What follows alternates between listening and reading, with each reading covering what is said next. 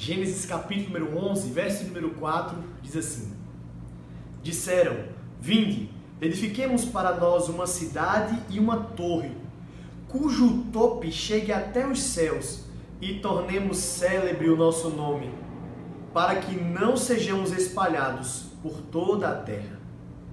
O texto aqui é famoso, a Torre de Babel, no capítulo 11 de Gênesis. O povo vinha de ouvir as histórias de como Deus tinha derramado grande chuva, um dilúvio na época de Noé. Então o objetivo daqueles homens era um só. Eles queriam edificar uma cidade, uma torre, então eles iam ter uma segurança que chegasse até os céus. Eles não seriam jamais espalhados. O texto inicia dizendo que uma só língua era a língua de todos os homens. Mas depois disso, depois dessa audácia, soberba, egoísmo e ganância dos homens, o Senhor modificou-lhes a língua. Cada um falava algo que o outro não entendia.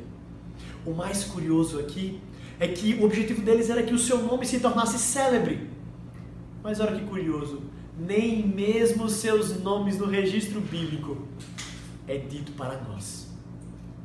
Naquela época e ainda hoje, os homens querem que os seus nomes fiquem marcados na eternidade. Mas uma coisa eles sempre se esquecem: só existe um que é eterno, só existe um que deve ser glorificado, só existe um que tem o um nome acima de todos os nomes, a saber, Jesus Cristo. Que o nosso sentimento seja completamente diferente do que esses homens, que o nosso nome não seja registrado nos anais da história mas que a nossa vida seja marcada por uma vida em devoção a Jesus Cristo. Que Deus nos abençoe.